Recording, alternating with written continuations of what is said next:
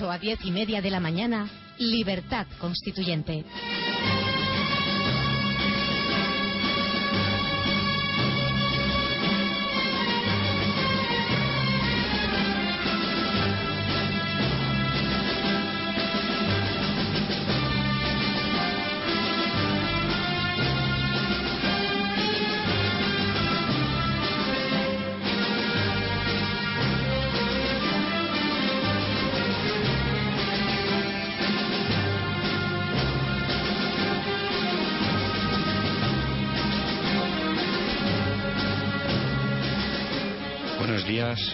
Oyentes. Les habla Jorge Sánchez de Castro.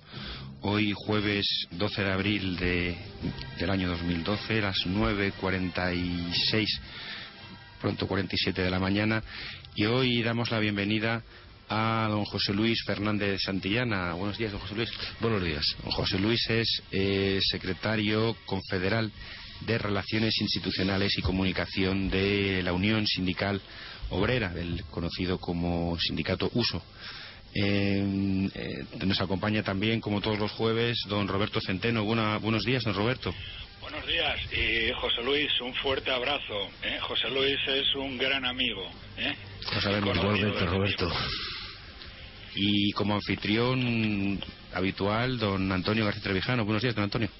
Lo primero que hago es eh, dar la bienvenida y saludar a José Luis, eh, portavoz aquí a hoy de uso. Eh, recordar, eh, no sabía la amistad con Roberto Centeno, me agrada muchísimo que os encontréis aquí en una misma plataforma defendiendo ambos la libertad política y la democracia, que no hay en España.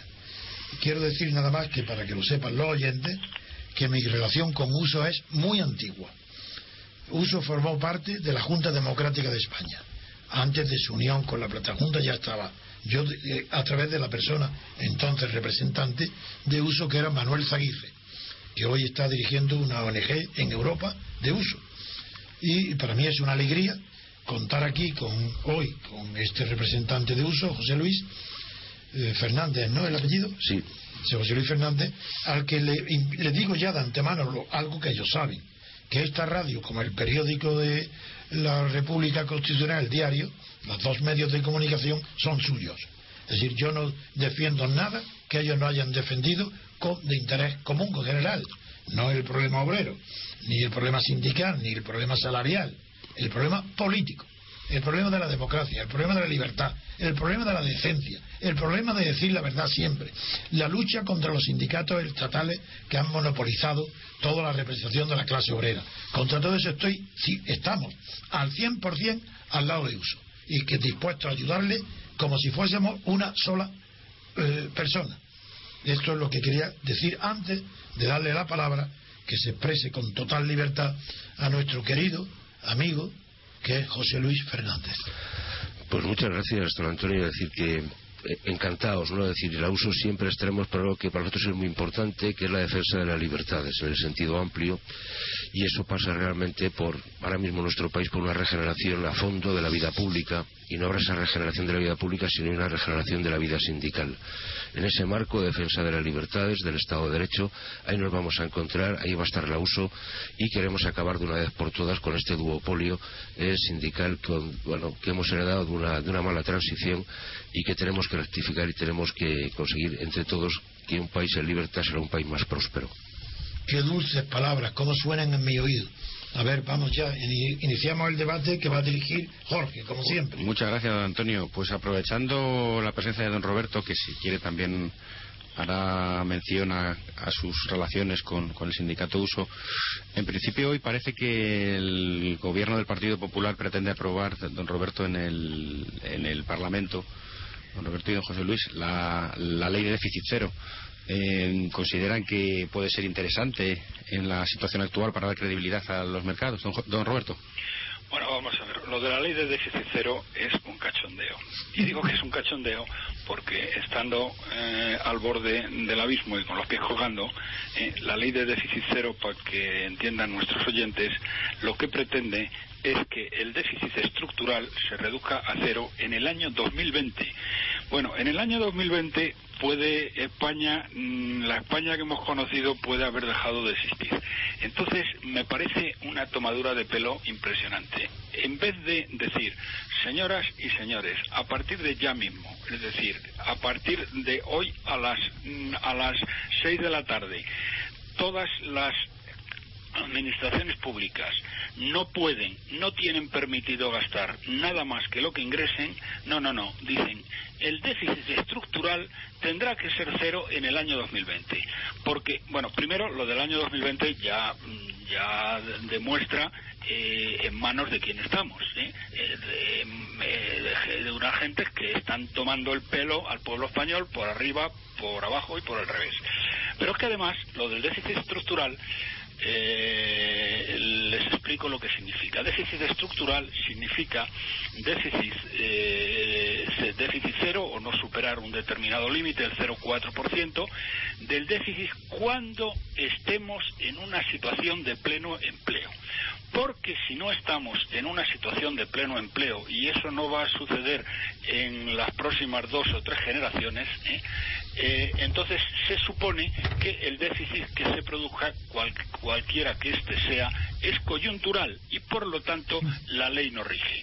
Es decir, primero, se habla de déficit, lo que van a, lo que van a limitar es el déficit de pleno empleo y además en el año 2020. Esto me recuerda mucho a los mm, padres eh, filósofos cristianos de Constantinopla que estaban discutiendo el tamaño de los ángeles eh, y una serie de cuestiones similares como cuántos ángeles cabían en la punta de una aguja cuando los turcos estaban escalando las montañas en las y, y el sexo de los ángeles también y el sexo perdón y el sexo de los ángeles sí.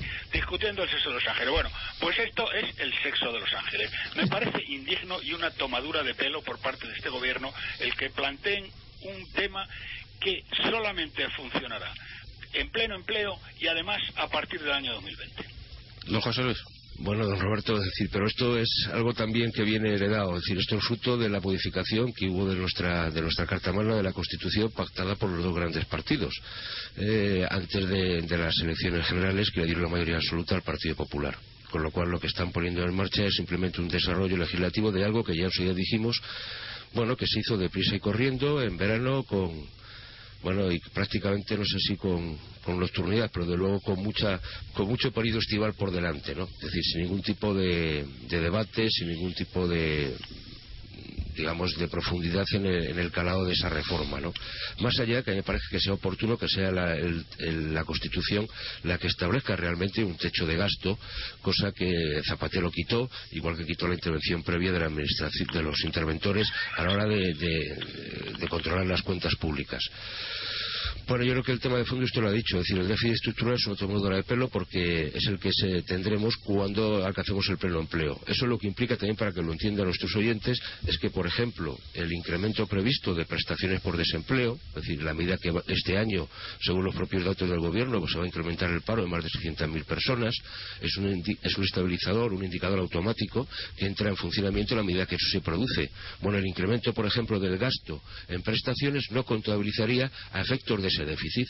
Bueno, por lo tanto, lo están tomando el pelo. El problema de fondo, y que no acaban de entrar, yo creo que, don Roberto, ahí tendríamos que, seguir eh, apostando, es que hay que poner coto al desmadre y al despilfarro de las administraciones tanto autonómicas como locales. ¿no? Es decir, este es el gran drama, es decir, la duplicidad de gasto, la duplicidad de efectivos, y en el fondo para ser muy poco eficaz respecto a lo que es la prestación del servicio. Esta es la gran reforma que tiene que acometer este gobierno, una reforma a fondo de lo que es nuestro, nuestra administración para que realmente es una administración eficaz, una administración que sirva al ciudadano y que no se estén sirviendo los amiguetes de los políticos de la administración simplemente para tener la sopa boba y en algunos casos más que sopa, ¿no? En algunos casos, pues los platos de marisco. Sí, bueno, vamos a ver. Eh, el tema, el tema es que es eh, más grave. Yo ahora oyéndote, José Luis, es que eh, esto es una cosa de la que venimos llorando ya tanto tiempo que uno ya se aburre de llorar tanto.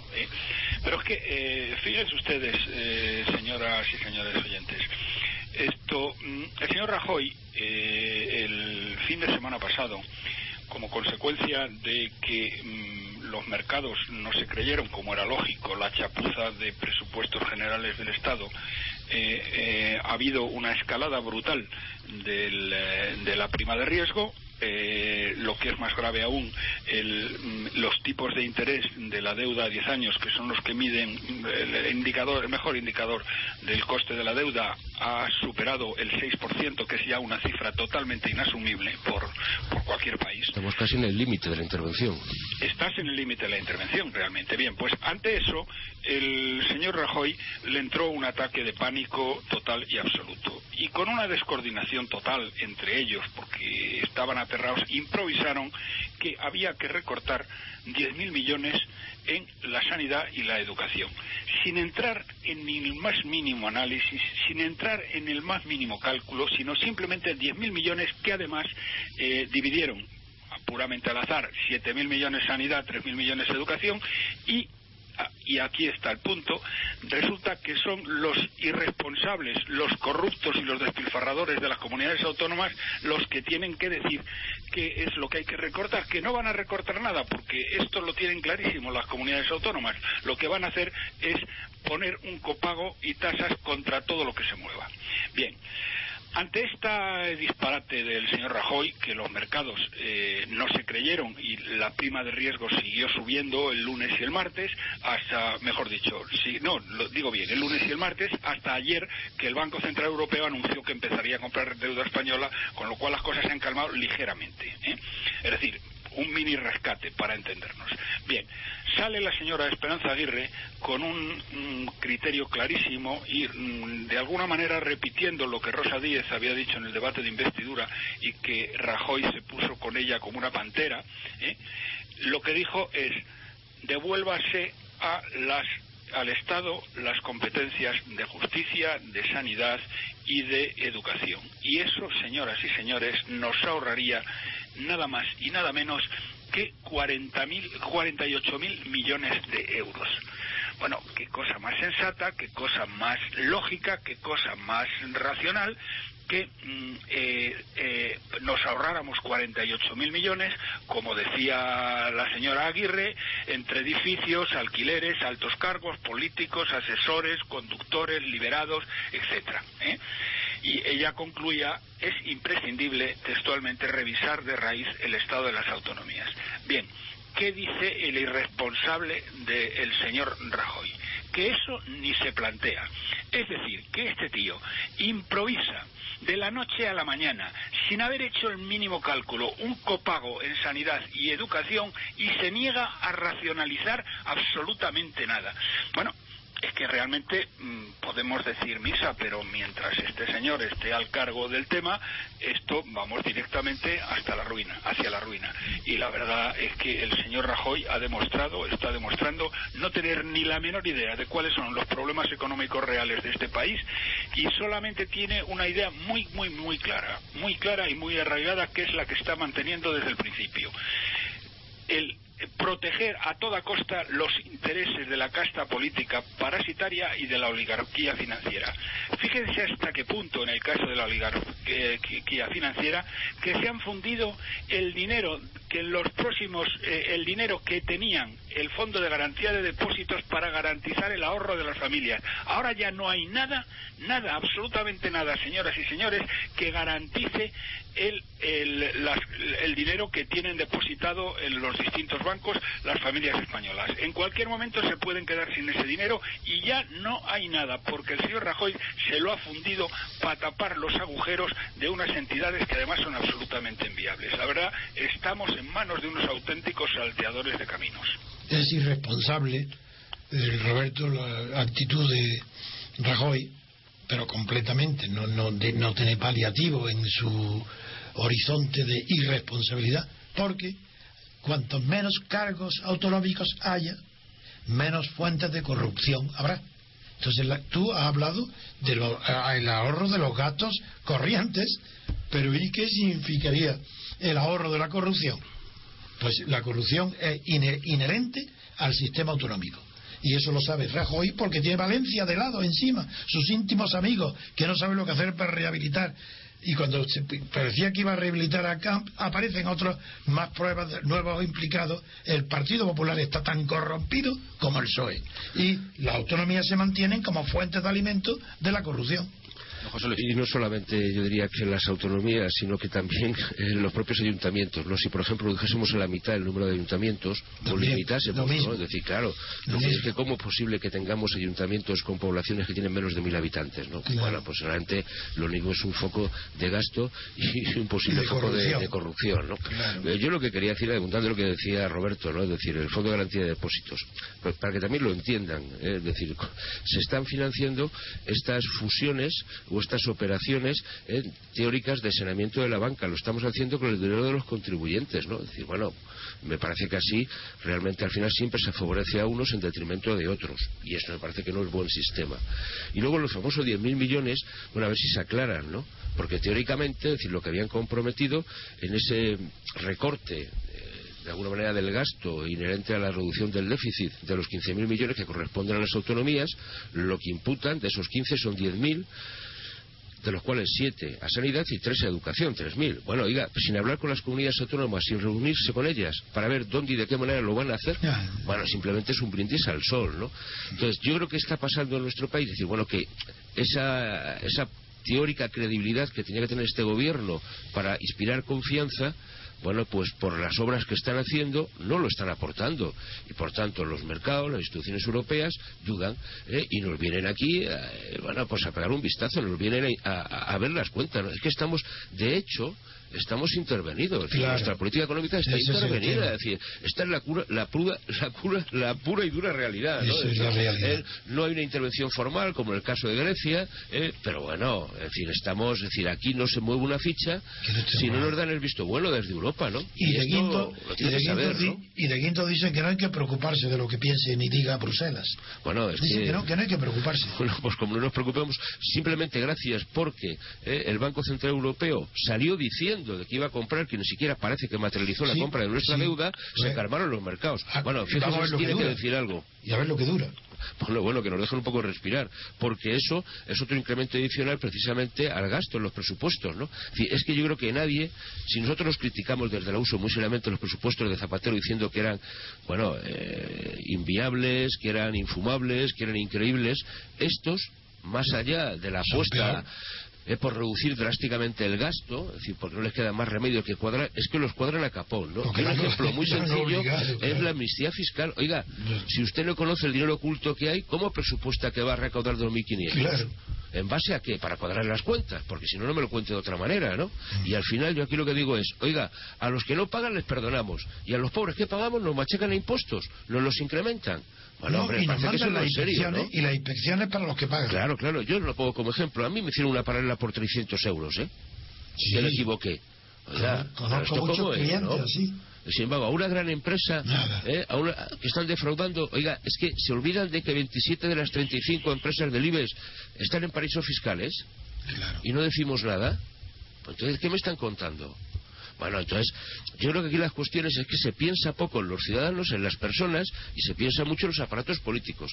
Claro, cuando ayer la, presidenta de la Comunidad de Madrid, Esperanza Aguirre, daba su propuesta, que puede ser muy razonable o no, claro, pero ante eso nos mete un tarifazo en el transporte, ¿no? ¿Y esto cómo es? Sea, ¿cómo puede subir usted el transporte público que usamos los ciudadanos normales de a pie un 30% cuando mi nómina está congelada, no congelada, reducida en estos tres años? Y tú como portavoz de un sindicato tan importante como USO, ¿qué explicación le das a la noticia que yo he leído y me quedo asombrado porque no conozco, que el representante de los usuarios pide el aumento de precio de los billetes? ¿Y qué significa eso? Pues simplemente no, ¿Quién es ese representante? No sé quién es y quién le ha dotado de esa condición. ¿no? Pero eso pone los titulares sí, del sí, periódico. Sí, sí, pero yo no sé quién es ese señor y a quién representa ni quién le ha nominado como ¿Y no tal, será un enchufado de, de comisiones obreras y de UGT? Pues no lo sé, no tengo ni idea. Luego, lo que le puedo decir, y desde el uso lo que hablamos, es que esta subida del transporte es una auténtica barbaridad. Pero no solamente esta, ¿eh? es que nos enchufan un 7, pero el término enchufar un 7% más en la tarifa eléctrica que usamos, ¿eh? Eh, que tenemos en los hogares. Sí. Es que las nóminas bajan Es que, oiga, el poder adquisitivo baja. Es que estamos colapsando la economía. Es que la recesión no va a ser del 1,7. Es que va a estar por encima de los dos puntos. Y con recesión, destrucción de empleo. Sin empleo no hay ingresos. Y aquí no hay manera de cuadrar el presupuesto. Porque se olvida este gobierno de lo que es prioritario es poner los mecanismos para que se empiece a generar una dinámica de reactivación económica. Solamente eso es lo que va a crear empleo. Si no, son pamplinas. Ni reformas laborales, ni otro tipo de chorradas. Lo digo como lo siento, porque desde el uso lo tenemos muy claro, ¿no? Las leyes no ayudan a crear empleo, perdón, pueden ayudar a crear empleo, pero lo que crea empleo realmente es la dinámica, la dinámica económica, la actividad, el crecimiento. Les quiero, les quiero a raíz de lo que están comentando, plantear una, una, una posibilidad y me gustaría que, que, opinaran sobre ella. Dado que el Gobierno no tiene intención de centralizar competencias para aprovechar economías de escala, quizás una de las alternativas que tendrían las comunidades autónomas, por ejemplo como la madrileña, que pretende esa centralización, quizás la alternativa que pudiera tener, yo se lo planteo, sería la de la privatización de los servicios. Estando don José Luis con nosotros, me gustaría saber qué opinión tiene respecto a esa eventual privatización como alternativa a eh, la no centralización de, de, competencias, don José Luis. Bueno, yo creo que hay que distinguir. Cuando hablamos de privatización hay que matizar, ¿no? Eh, yo creo que hay cosas que no se deben de privatizar en el sentido estricto del término, porque son un servicio público, hay que garantizar el mismo y que deben de estar precisamente al servicio de los ciudadanos y no al servicio de un interés empresarial. ¿no? Estamos hablando de la sanidad, estamos hablando eh, incluso de la educación, más allá de que hay una educación privada, ¿no? pero lo que es prácticamente pero yo creo que esa no es la solución, ¿no? Es decir, en el sentido, lo importante realmente es que el servicio se preste. No pasa nada porque hay una gestión privada en un momento determinado del servicio, ¿no? Porque lo que importa es que el servicio se reciba con eficiencia. Pero lo que está claro es que quien presta el servicio del ámbito privado quiere tener un beneficio. Y si ese beneficio lo que se hace es detraer de la propia calidad del servicio, mal vamos, ¿no? Y eso es lo que está pasando en la Comunidad de Madrid, en algunos de estos nuevos hospitales que se han abierto, ¿no? Donde eh, más allá de la situación de proximidad al usuario es estupenda, pero lo que no hay es personal para atenderlo con suficiencia, ¿no? Entonces nos encontramos que hay unos instrumentos estupendos, pero no hay gente eh, suficiente para que ese servicio realmente. ¿Y, dónde ha observado este fenómeno vosotros, los sindicatos? La falta de cualificación de personal médico, sanitario y subalterno, que en toda España, solo en Madrid, bueno, yo creo que eso en general en toda España, pero en Madrid de manera muy especial. No, no, no, no porque la gente no tenga esa cualificación, ¿no? Sino porque no se contrata, es decir, porque, porque lo que falta es personal. claro, cuando estamos asistiendo a veces a que estamos sabiendo que hay un hay, eh, se ha desmadrado, se ha incrementado el número de funcionarios. Bueno, nosotros decimos siempre que eso hay que matizarlo, ¿no? Nosotros creemos que hay una serie de funcionarios que responden precisamente al servicio público y son puestos que hay que crear y que por tanto hay que dotar. Llámese la sanidad, la educación, y hay más hospitales, tendrá que haber más médicos, más enfermeras, más auxiliares, y eso implica un incremento de personal.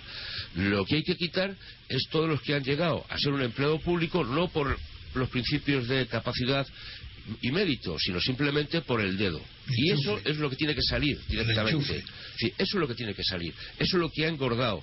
Están haciendo, están impidiendo que funcionarios de carrera hagan su trabajo toda esta gente que ha entrado en la administración tiene que salir. Y el ejemplo más claro lo tenemos en Andalucía, donde se han metido a capo más de 20.000 personas.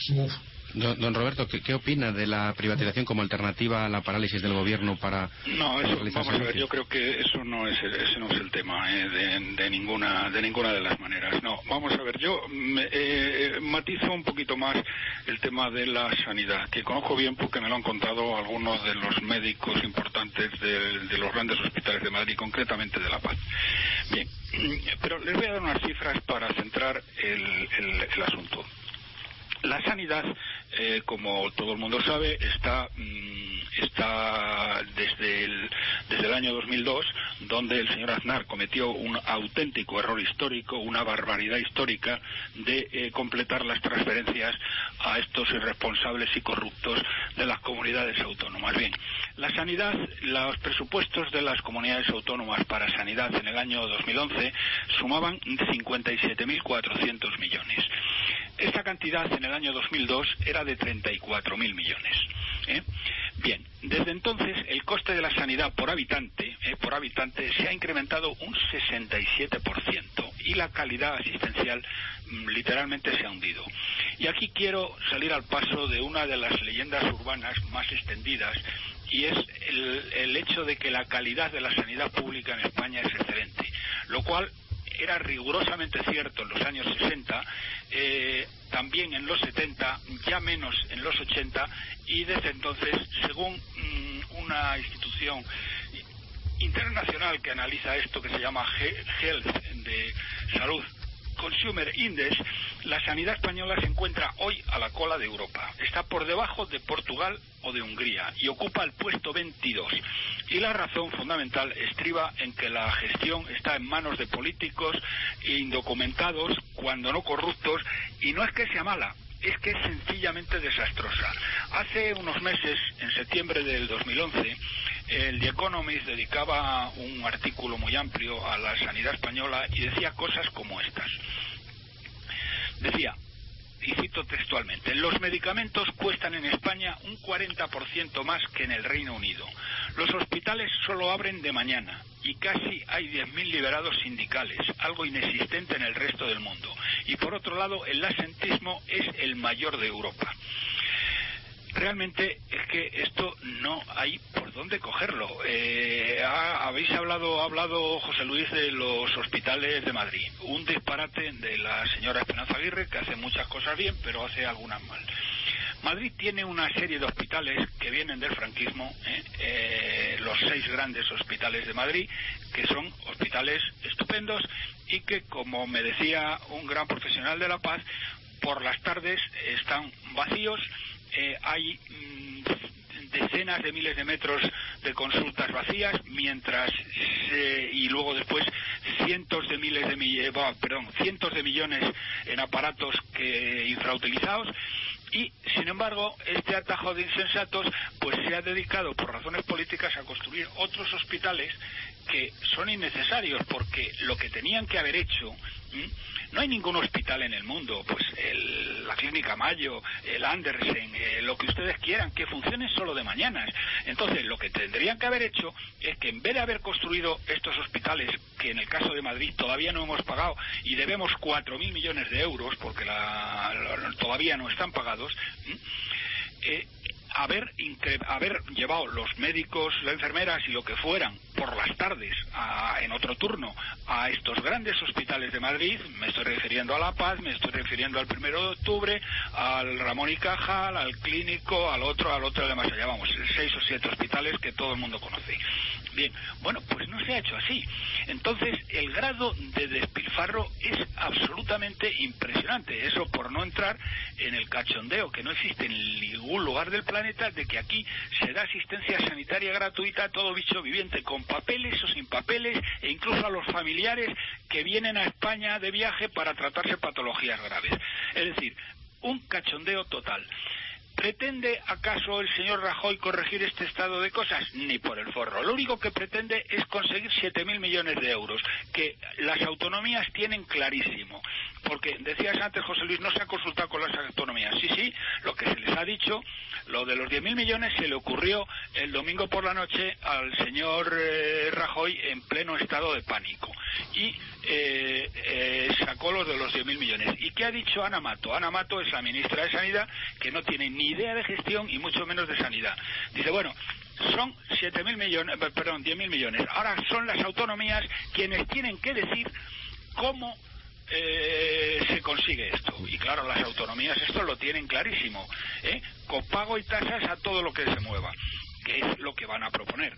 ¿Eh? No van a proponer racionalizar, no van a poner gestionar mejor para nada. Lo único que quiere el señor Rajoy es expoliar a los españoles al máximo posible.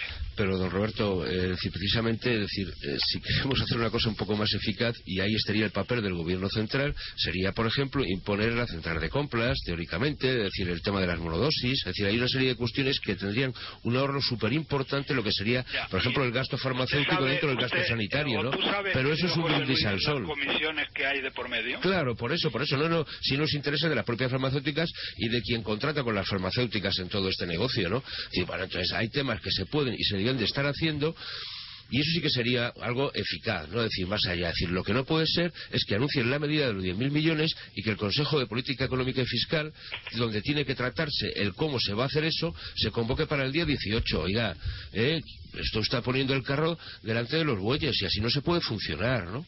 Más allá de que si este gobierno no es capaz de sacar esto porque, hombre, eh, prácticamente, salvo tres autonomías, todas las gobierna él, si sus propios, digamos, correligionarios no le siguen, bueno, pues mm, si no lo consiguen no lo va a conseguir nadie, ¿no? Es decir, lo tiene más fácil que nadie, pero también hay que ser un poco eficiente para que las cosas salgan, ¿no? Roberto. Mira, te, te, pongo otro ejemplo porque así es como se, se, entiende mucho mejor las cosas. Está eh, en, en, Fallas, he estado en, Valencia por una serie de razones familiares y me enseñaron un, un macro hospital que es uno de los mayores hospitales de España, el Hospital de la Fe de Valencia que eh, decidió construir el señor Zaplana justo en el momento en que dejaba, eh, prácticamente dejaba el cargo. Bien, el Hospital de la Fe de Valencia, para aquellos que no lo conozcan, es una, una cosa que yo jamás había visto. Es, es, son como cinco manzanas, o sea, cinco grandes bloques inmensos de, bueno, de, hospital, eh, que además, o oh casualidad, casualidad, adivinen ustedes quién le tocó el construir eso, le tocó a don Florentino, el eh, ilustre presidente del Real Madrid, a quien iba a ser, siendo Zaplana quien, quien, quien daba la concesión. Bien, bueno, de esos eh, cinco edificios, funcionando solo de mañanas, eh, hay tres que funcionan, que están llenos, uno está mediado y el otro está vacío. Si funcionaran mañana y tarde, eh, eh, la, asistencia que se podría dar en ese gigantesco macrohospital de la Fe de Valencia bastaría pues con un módulo y medio, o un, bueno, módulo no me atrevo a llamar módulo, una manzana y media de las cinco manzanas construidas para este gigantesco hospital y tres y media sobrarían. Que nos explique ahora el señor Zaplana eh, por qué razón ha despilfarrado el dinero de los valencianos y ha eh, endeudado a varias generaciones de valencianos para hacer ese disparate y que esté tan desastrosamente gestionado. Bien, pues esto es un ejemplo, pero es que esto está por activa y por pasiva arriba y abajo. No es nada de raro de extrañar que se haya incrementado desde que el señor Aznar en mala hora eh, transfiriera las competencias de sanidad, se haya incrementado un 67% el coste por habitante eh, del tratamiento sanitario y además haya bajado eh, sustancialmente la calidad de asistencial del Sistema Nacional de Salud. Mm, don José Luis. No, estamos completamente de acuerdo. Sí, el problema yo creo que aquí que, que bueno, eh, el problema de fondo es si se van a recuperar nuestras transferencias o esas competencias. Yo creo que ese tema eh, hoy en día el gobierno no lo tiene planteado. Yo ayer escuchaba también unas declaraciones junto con las de Esperanza Aguirre reclamando la vuelta al Estado de determinadas competencias y escuchaba también las declaraciones de otra dirigente del Partido Popular de Cataluña, la presidenta eh, Alicia Sánchez Camacho diciendo, hombre, que de ninguna manera iban a renunciar en Cataluña el autogobierno que tanto le había costado conseguir, ¿no? Oiga, pues si no se aclaran ustedes dentro de su casa, difícilmente van a coordinar otro tipo de políticas, ¿no? O sea, yo creo que aquí el problema de fondo es que hay que hacer una administración eficiente. Hay que hablar de la administración única y entender que en el conjunto de la administración del Estado son parte, no, no, no, no desconexa la administración autonómica y local. Y por tanto, todo lo que tiene que ver la simplificación y quitar toda la burocratización. Y eso pasa porque quitar edificios, por eh, cantidad de gente que sobra, ¿eh? ¿eh? de todo lo que decíamos antes de los enchufados a dedos. Eso sí que sería un ahorro importante para las arcas públicas, ¿no? Y lo demás, pues un brindis al sol. Porque yo sigo pensando todavía, oiga, que ¿por qué carajo este gobierno se nos mete en este rollo ahora de la amnistía fiscal, de esta regulación fiscal? Bueno, ¿a base de qué? ¿Porque no quieren decir que no van a subir el IVA en septiembre? ¿Porque las cuentas no le van a cuadrar?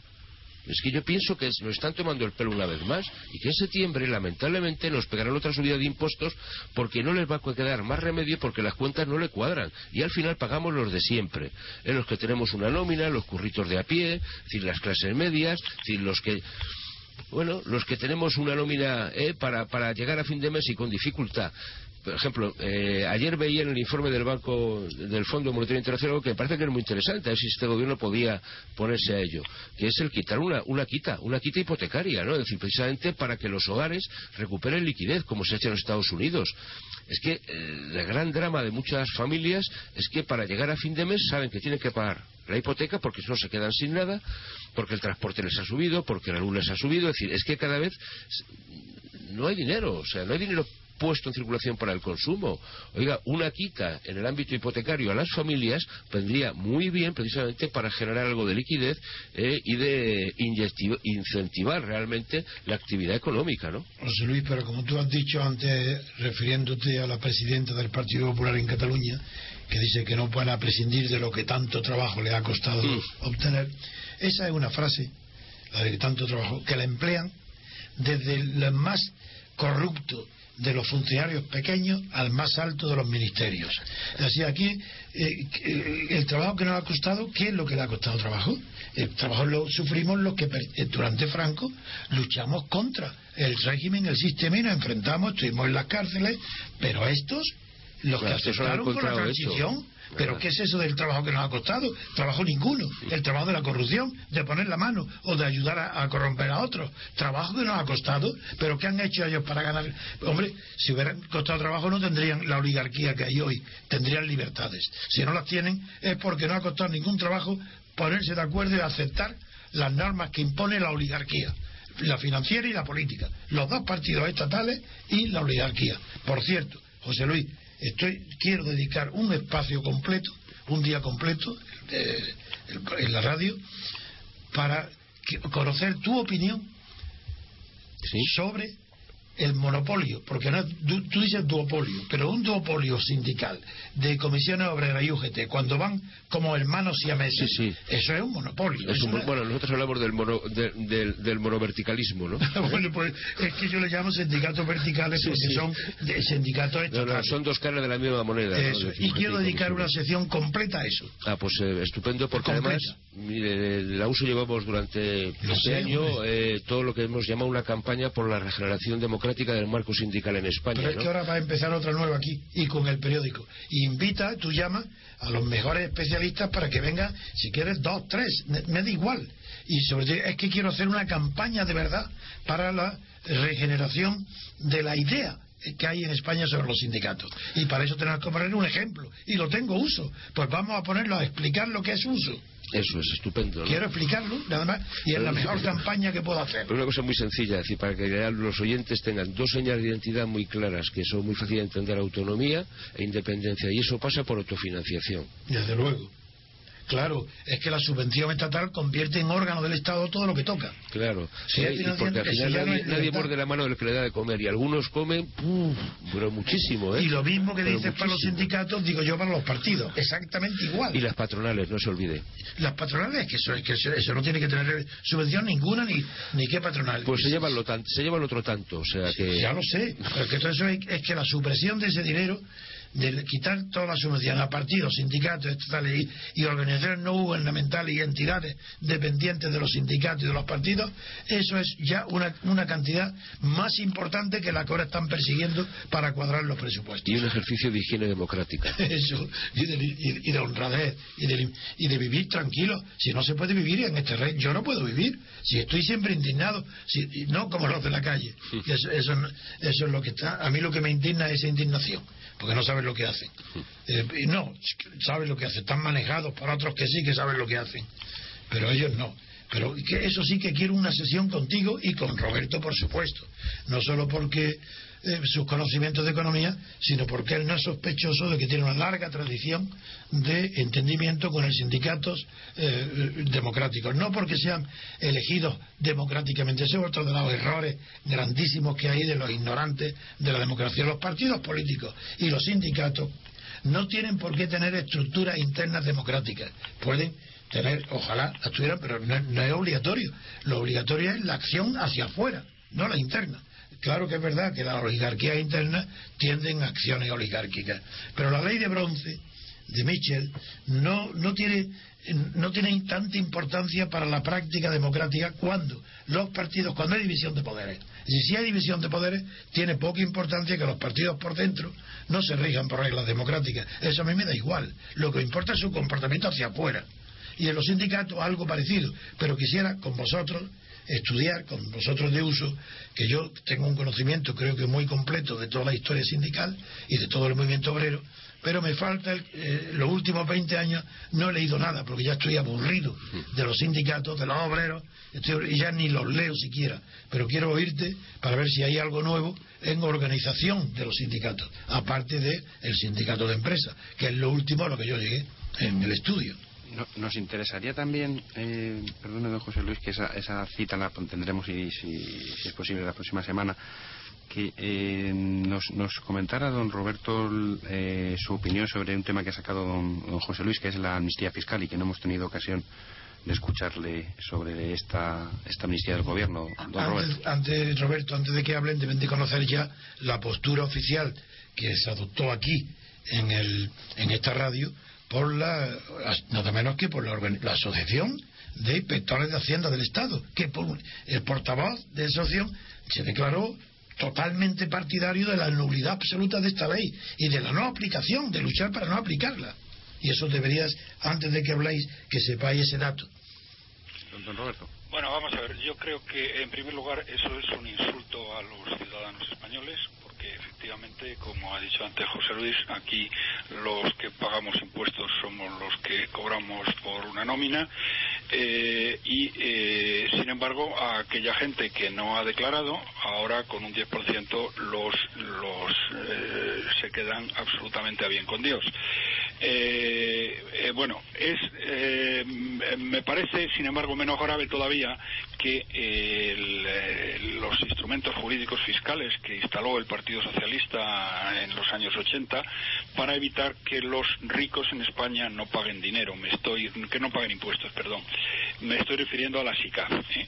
porque eso sí que está en funcionamiento, sí que está marchando y, esto con lo que consigue, señoras y señores, es que la gente verdaderamente rica en este país está exenta de la mayoría de los impuestos. Cosa paga, que el 1%? ¿Eh? ¿El 1%? El 1% paga. fíjense, los, los oyentes, ¿qué pueden pensar de que por virtud de la ley, legalmente, estas oligarquías de políticas han dado a la oligarquía financiera el privilegio de que paguen el 1%. El 1%, sí. El 1%. Es, es verdaderamente es para rajarse las vestiduras de auténtico escándalo.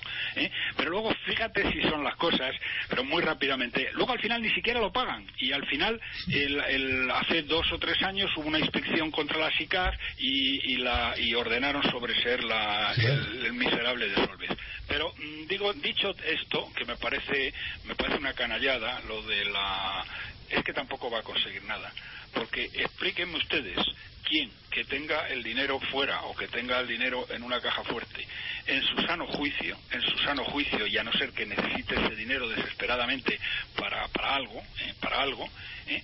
va a repatriar dinero a España que está a las 12 menos 5 de una intervención. Eh, habla, de la ley, habla de la ley de amnistía. La ley de ah. amnistía, sí. Es decir, lo que quiero decir es que nadie va a traer dinero a España. Don Roberto, mm, damos la última palabra a don José Luis para que pueda terminar hoy como primera, primera vez que Muchísimas gracias y de verdad que es un placer estar aquí y me lo estoy pasando fenomenal y yo espero que los oyentes también pues eh, bueno, pues disfruten, ¿no? Porque yo creo que estos espacios de libertad son para disfrutarlos. Pero esto de las hemerotecas, ¿no? Yo le voy a leer una cita de un dirigente del Partido Popular eh, cuando se hablaba de la regulación fiscal que preparaba el gobierno de Zapatero. 30 segundos, don José Luis. Eh, el plan de regulación fiscal que estudia el gobierno por impresentable, injusto y antisocial, lo calificaban así y, y subraya a ese dirigente del Partido Popular la paradoja, se le suban, recuerdo que se han subido el IRPF, y a los que no se le perdone. Esto lo decía María Dolores de Cospedal suficiente con, con, la cita de don José Luis. Don Roberto, muy amable y esperemos contar con, esperamos contar con usted el próximo jueves. Venga, un abrazo y un abrazo muy especial para ti, José Luis. Y a todos vosotros los dos y eh, esperando con impaciencia, no uno, sino los varios debates sucesivos que vamos a mantener sobre la cuestión sindical. Gracias, don Antonio García Trevijano, y muchas gracias, don José Luis. Pues gracias a ustedes. Buenos días, oyentes, y hasta el próximo, en este caso, yo estaré con ustedes el próximo martes. Buenos días.